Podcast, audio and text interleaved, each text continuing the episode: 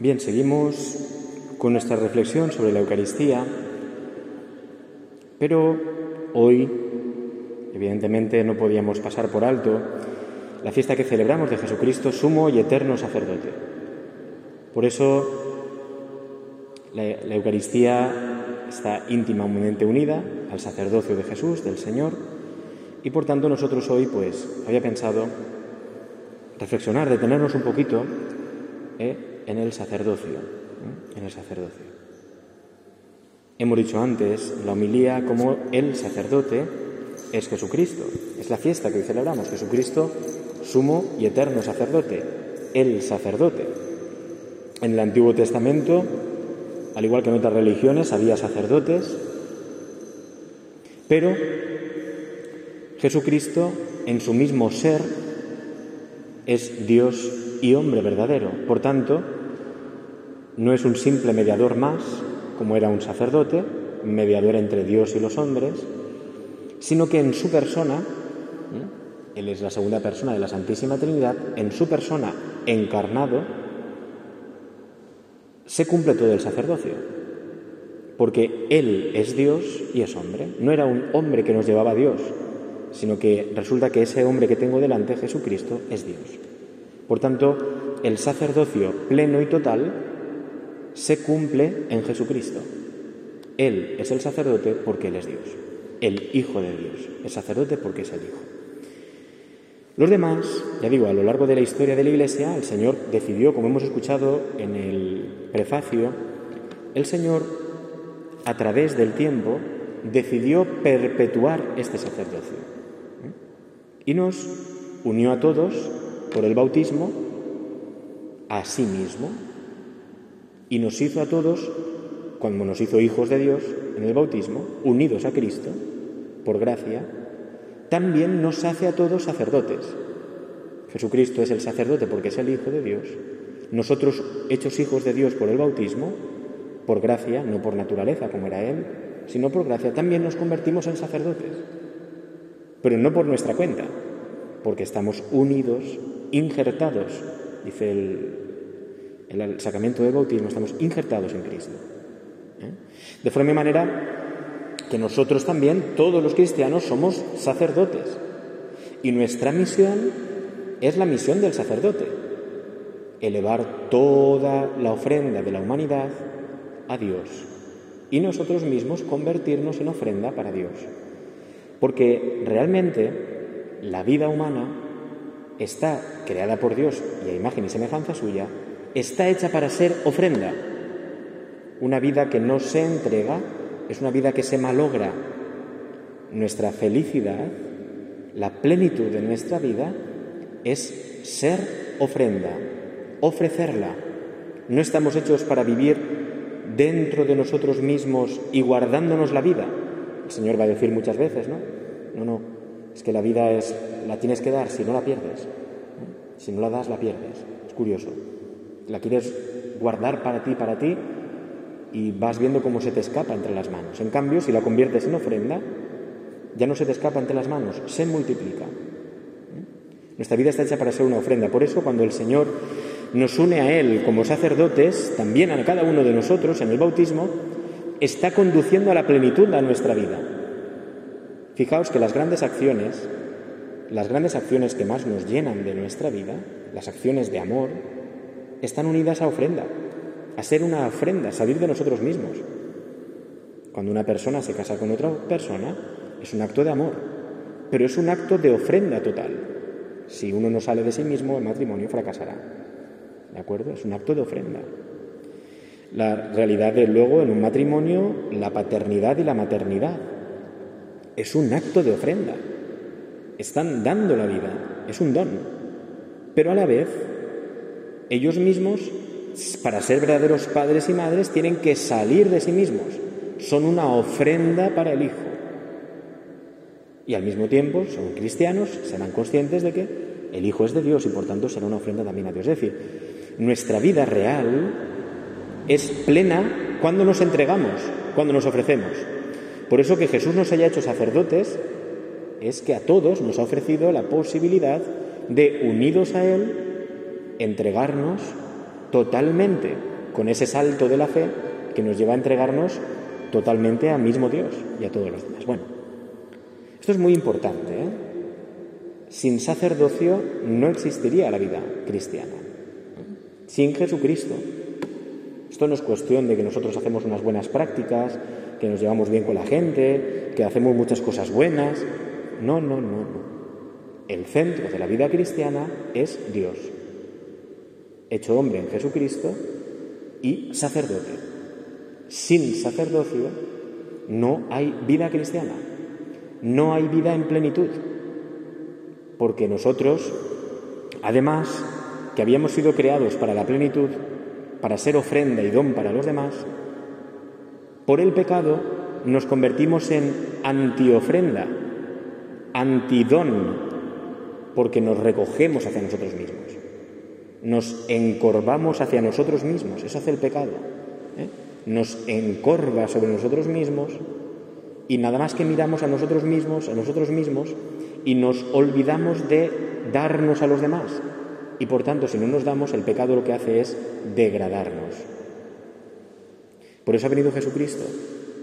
Jesucristo, el Hijo de Dios, no solo nos ha enseñado como un ejemplo, sino que ha destruido la realidad que a nosotros nos desvirtuaba y nos degradaba, que era el pecado, que es el pecado.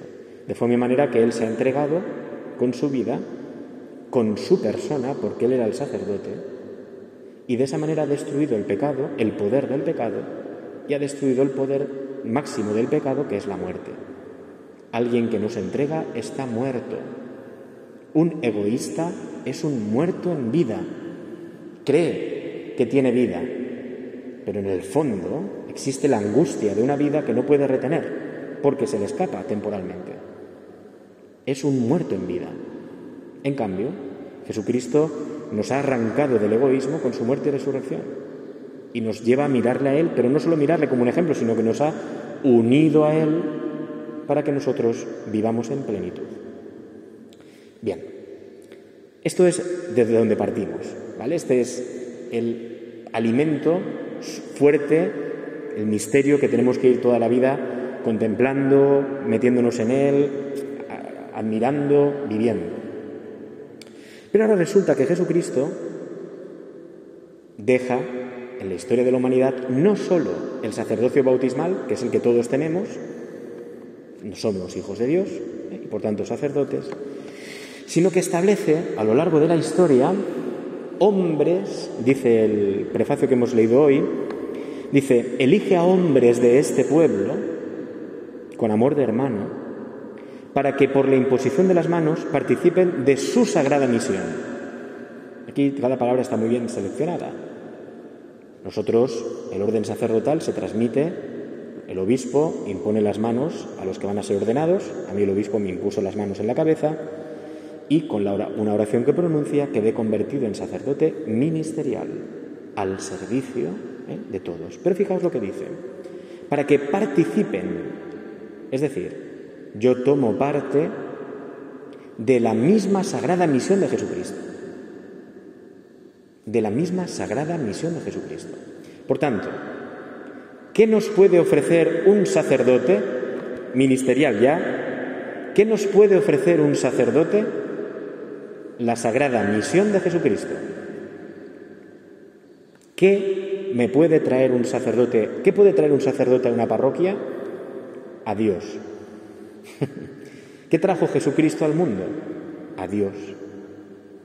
En su misma persona. ¿Qué puede traer un sacerdote a una parroquia? A Dios. Porque el sacerdote está tomado de entre los hombres, como nos decía este, este prefacio, y unido a Jesucristo de forma y manera que donde está el sacerdote, está Jesucristo. Está Jesucristo. Con su misma misión, con sus mismos poderes. Fundamentalmente, traer a Dios. ¿Qué trae un sacerdote a una parroquia? a Dios. No le pidas otra cosa. Es que, es que otra cosa no es que no te la pueda dar, es que otra cosa no es su sagrada misión. La misión del sacerdote es sagrada. Y sagrada significa que es la misma de Cristo. Es de Dios. No le pidas otra cosa. ¿Cuántas veces pedimos otras cosas a los sacerdotes? ¿Cuántas veces pedimos otras cosas a los sacerdotes? Que si tal, que si haga las cosas bien, que si haga esto, que si haga lo otro, que si esto es grupo, que si sea simpático, siempre voy a lo mismo, que si sea simpático, que si sea agradable, que si le caiga bien a todo el mundo. Que no. Aún no he escuchado, es una, es una forma de hablar, ya saben que yo exagero un poquito, pero es muy gráfico lo que voy a decir. Aún nadie ha tocado la puerta de la sacristía o de mi casa, o me ha parado por la calle y me ha dicho, ¿me da a Dios?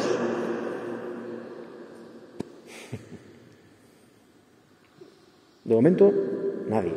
es una forma de hablar. Evidentemente, cuando una persona viene a misa, está buscando a Dios, cuando una persona viene a confesar, cuando una persona... Pero así, deme a Dios. ¿Qué es lo que usted... Para eso está usted aquí.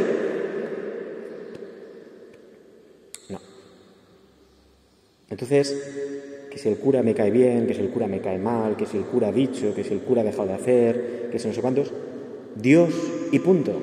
Pero es que lo trae con su misma persona. El sacerdote está separado, consagrado totalmente para ser una imagen viva de Jesucristo en la parroquia, en la comunidad, en el mundo donde esté. Presencia sacramental. Como la Eucaristía es una presencia sacramental de Cristo, la presencia única, el sacerdote, ¿dónde está? Es presencia sacramental de Cristo. Ahora, si le pides que sea simpático, eso va a depender de la persona. Si le pides que toque la guitarra, algunos la tocaremos, otros no. Si le pide que todo caerá a todo el mundo, a unos le caeremos bien, a otros le caes mal. Ahora, dile que te dé la misericordia de Dios. Eso puede. Porque te da Dios. Dile que convierta el pan y el vino en el cuerpo y la sangre de Cristo. Eso puede. Dile que predique la palabra de Dios de una forma autorizada, con la consiguiente preparación, etc. Eso puede. Otra cosa, no sé si puede o no puede, pero esto no le corresponde. El sacerdote es el más conocido del pueblo. Es que a mí me ha mandado Cristo para que sea el más conocido del pueblo. para que vea a Dios, Sagrada misión, ¿no? Pero seguimos un poquito más adelante. Dice, ellos renuevan en nombre de Cristo el sacrificio de la redención. ¿Qué trae un sacerdote a una parroquia?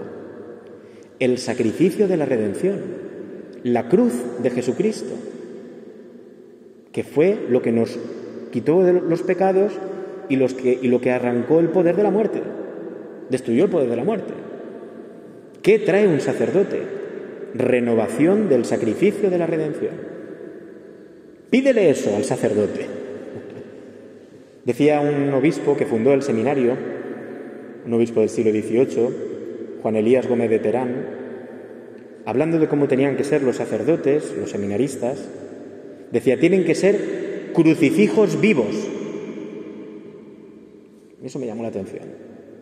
Crucifijos vivos. De forma que quien lo mire, un sacerdote que va por la calle, vea a un crucificado, es más, al crucificado. Tela, ¿eh? Tela.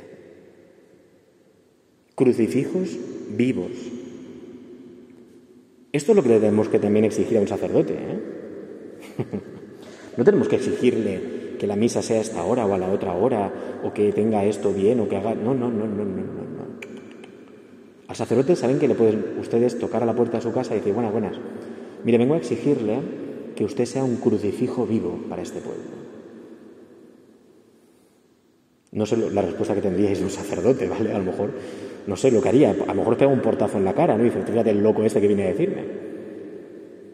Pero es tu derecho, tienes ese derecho. Es decir, quiero que usted sea, me dé a Dios y no me lo dé solo de palabras, sino que usted sea un crucifijo, un crucifijo vivo.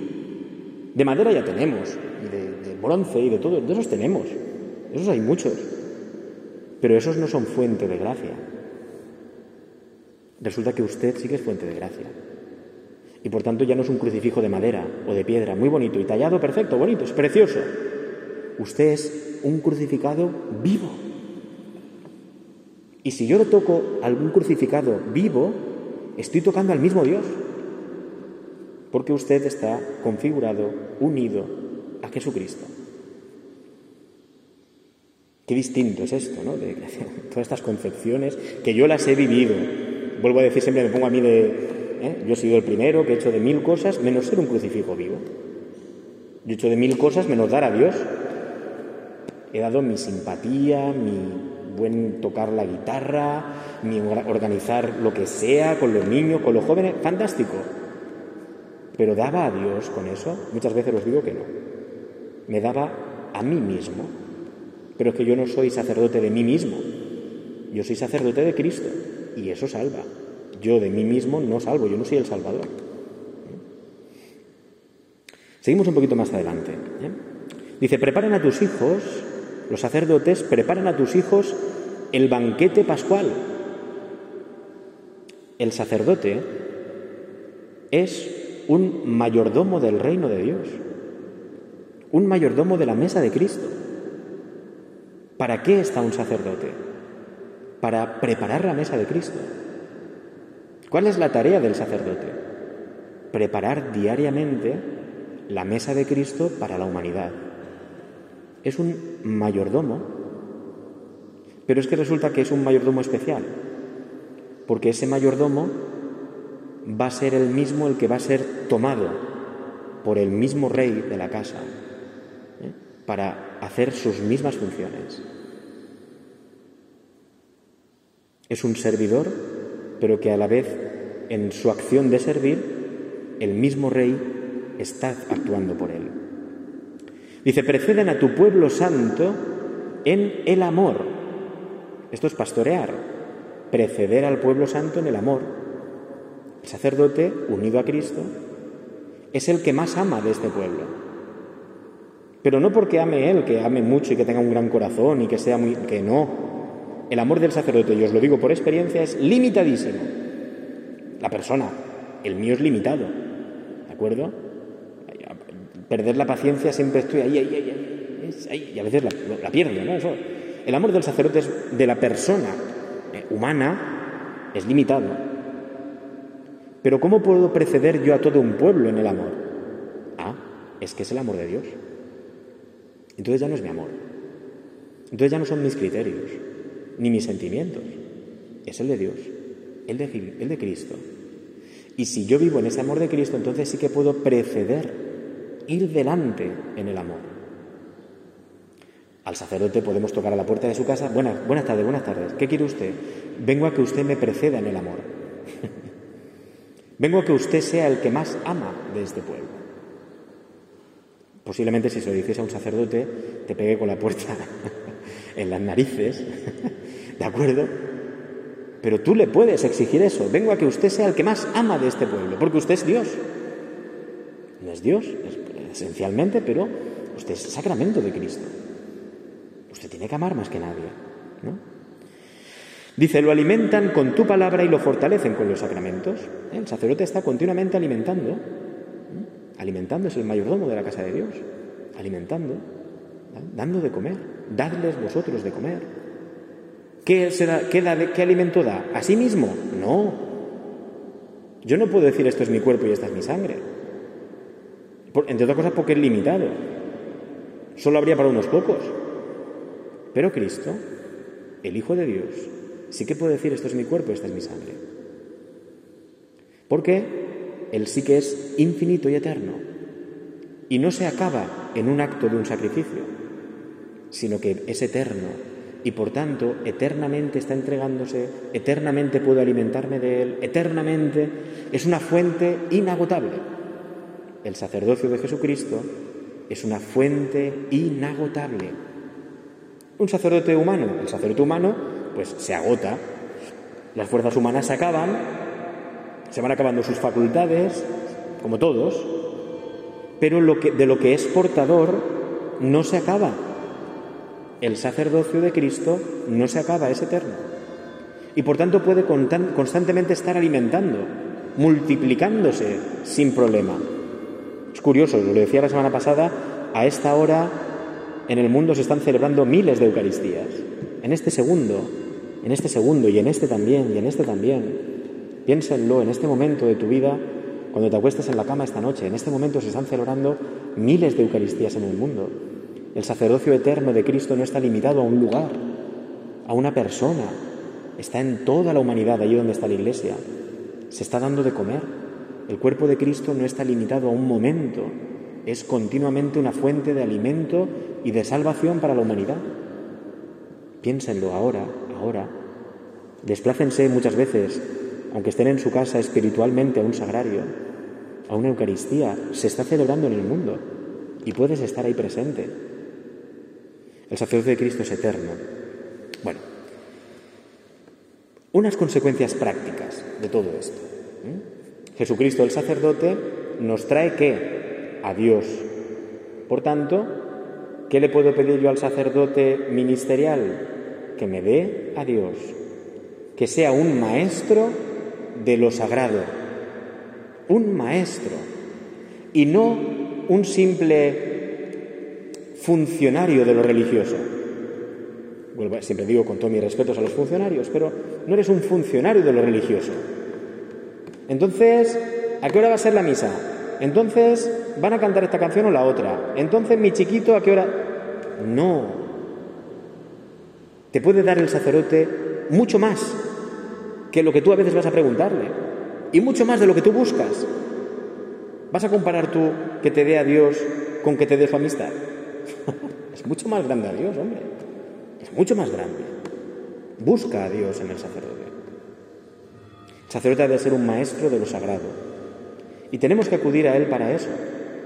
Yo lo digo personalmente de mí, fijaos que todo esto es decirlo de mí, pero también lo que yo busco en un sacerdote es esto. Yo busco en mis compañeros que sean maestros de lo sagrado, porque yo también necesito que me ayuden a llegar a Dios como hombre. Maestros de lo sagrado, que nos den a Dios, que nos den la misericordia de Dios. ¿Qué nos da Cristo? Cristo nos da el amor de Dios. Cristo nos da su misericordia. No pregunta quién eres, de dónde vienes, ni por qué has hecho esto o lo otro. Cristo perdona. Punto. Cristo salva. Es más, como Cristo es Dios, su vida es una nueva creación. Y cada vez que tú te acercas a un sacerdote a recibir la misericordia de Dios, en ti se está dando una nueva creación. No es solo un, venga, ya estás perdonado, corre, te perdono. No. El ejercicio del sacerdocio de Cristo, por medio del sacerdote, en la persona que acude a Él, es un acto de recreación, de regeneración, de reconstitución interior, reconstrucción interior. Eso solo lo puede hacer Dios. Voy al sacerdote a que me dé un consejo. Eso es muy pobre. Que me dé un consejo es muy pobre. Voy a que reconstruya mi alma. Eso lo hace Dios. Y eso lo puede hacer un sacerdote. A que reconstruya mi alma. Cuidado, ¿eh? A que la recree. A que olvidemos la que quedó antes y a que saque de la nada un alma nueva. Eso lo puede hacer el sacerdote. Yo creo que es más importante eso a que sonría. Sonríe, hombre, pues a veces tendré más ganas de sonreír, otros días tendré menos ganas de sonreír. Ahora, que el sacerdote te puede dar y puede regenerar tu alma, recrearla y darte un alma nueva, eso sí. Eso es más grande que que te sonría o no te sonría, ¿no? ¿Cuántas veces juzgamos o miramos todos, ¿no? al sacerdote por si sonríe o no sonríe. Y no nos preguntamos o no vamos a él a decirle, deme un alma nueva, deme un alma nueva, porque usted sí que lo puede hacer. Este es el sacerdocio de Cristo, no otra cosa. El sacerdote es un cirujano del corazón, pero del corazón de Cristo, capaz de coger tu corazón, extraerlo e implantarte un corazón nuevo, esto es el sacerdocio de Cristo. Claro. Pues el sacerdote es que hoy, chico, has dicho una cosa en la misa que no me ha gustado y tal. ¿Y qué más da?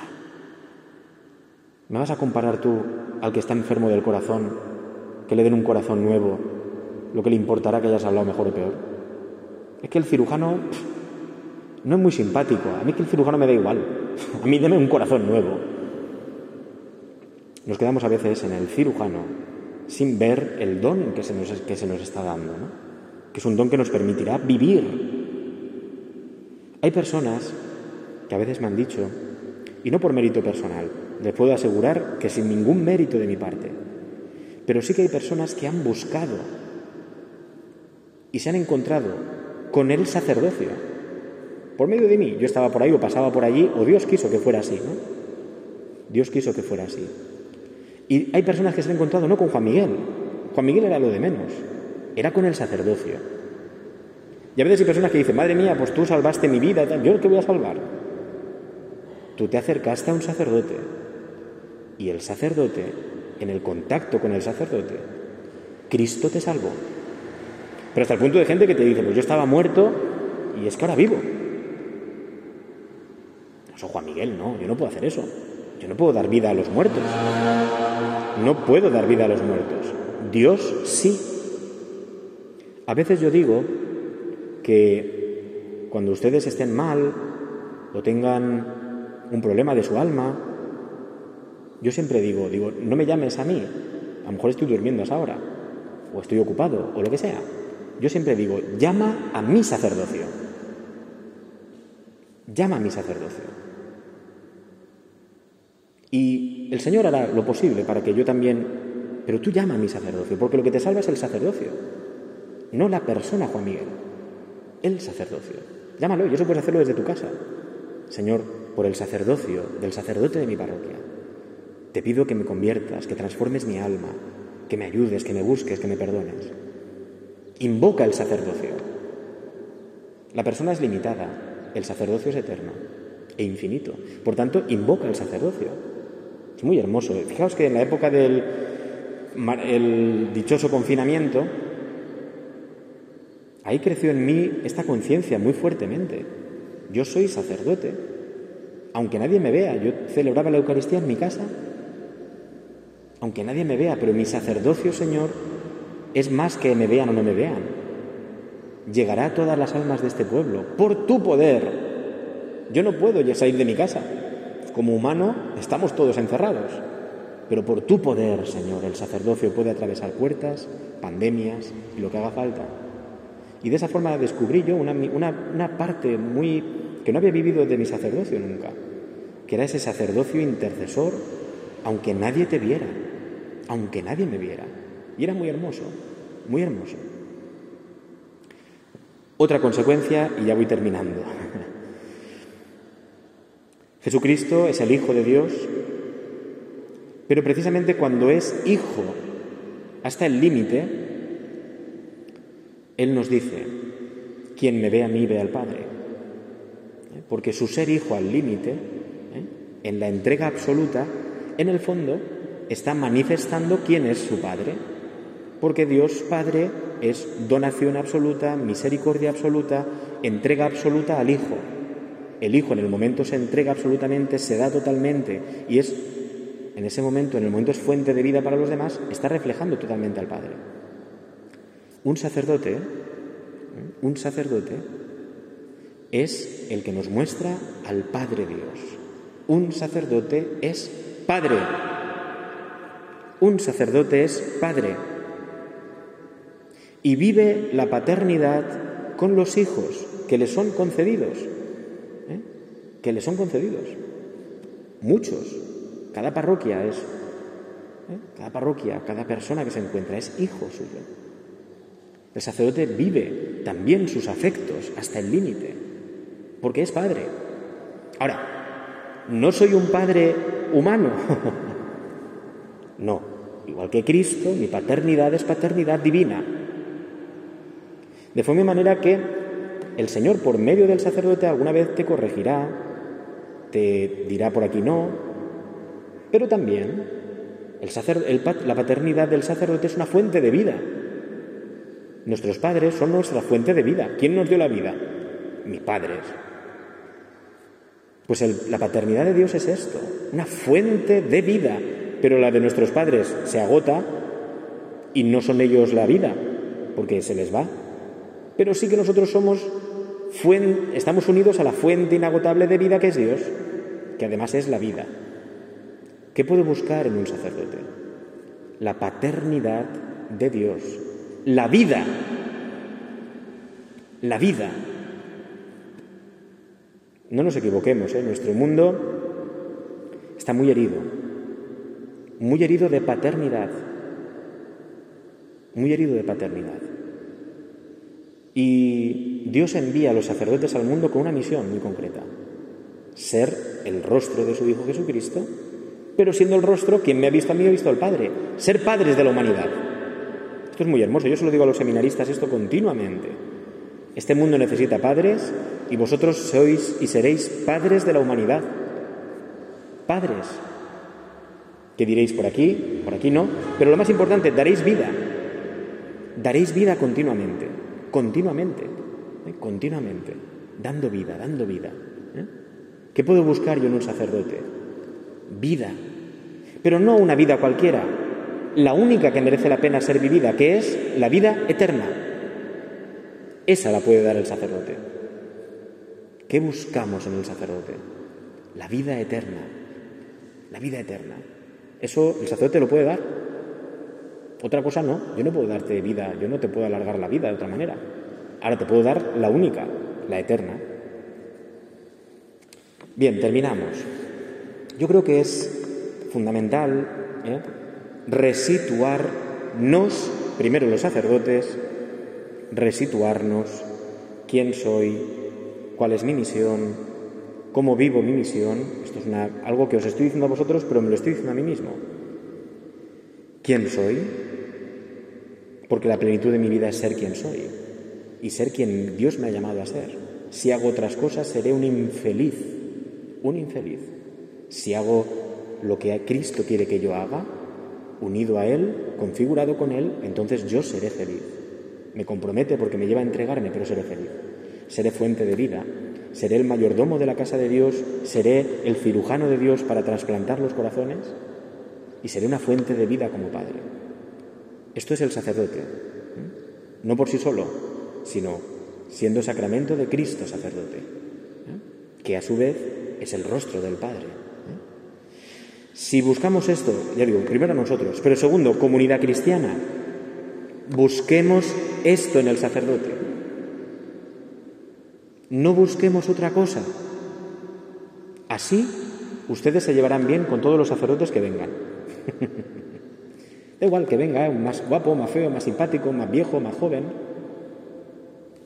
Porque ustedes buscarán a Dios, la vida eterna, la Eucaristía, la misericordia de Dios. Da igual, da igual. Ustedes buscarán al sacerdote, que es Cristo.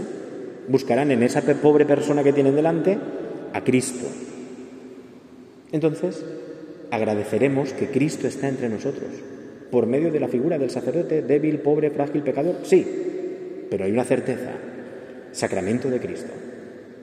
Eso es indubitable. Por tanto, estará ahí Cristo. Y donde está el sacerdote estará Cristo y me podré acercar a Él. Si buscamos esto, nuestras comunidades se transformarán por completo. Se transformarán. Porque no necesitaremos ya más de otras cosas, sino como decíamos la semana pasada, la Eucaristía será un acto sagrado, un acto de Dios, no un show de un hombre con unos espectadores. No. Será el acto de Cristo, ¿de acuerdo? El mayor acto de Cristo de entrega que, por medio del ministerio sacerdotal, se actualiza y se renueva en el mundo para los fieles. Es distinto de ser que el sacerdote sea lo que es. Así la Eucaristía será lo que es. Y la comunidad cristiana será lo que es. Busquen ustedes en los sacerdotes esto y deberían encontrarlo. Y por eso terminamos con una oración para que los sacerdotes seamos lo que tenemos que ser. Lo quien tenemos que ser y no otras cosas. Porque cuando un sacerdote está haciendo otras cosas no es feliz. Se lo digo por propia experiencia. ¿De acuerdo? Cuando un sacerdote no está haciendo lo que tiene que hacer, no es feliz. Se lo digo por propia experiencia. Por eso vamos a pedir, de acuerdo al Señor, con fe, ¿eh? que nos envíe santos sacerdotes, santos porque sean de Dios y porque nos muestren solo a Dios, como lo que decía don Juan Elías Gómez de Terán, crucifijos vivos, que quien les vean a ellos, vean al mismo Jesucristo. Vamos a pedirle al Señor que nos envíe estos sacerdotes para nuestra iglesia, que convierta el corazón de todos nosotros los sacerdotes para que seamos fieles al ministerio que nos ha sido encomendado y para que mostremos de verdad al mundo, a toda la humanidad, el rostro verdadero de Cristo, el crucificado, el resucitado, el sacerdote eterno. Que la fuerza del Espíritu Santo nos ayude a vivir esta realidad y que la Santísima Virgen María, Madre de los sacerdotes, siga siendo la que también por su gracia, por la gracia de Dios, perdón, engendre en su vientre a también a los santos sacerdotes que necesita este mundo. Gloria al Padre y al Hijo y al Espíritu Santo, como era en el principio, ahora y siempre, por los siglos de los siglos. Amén.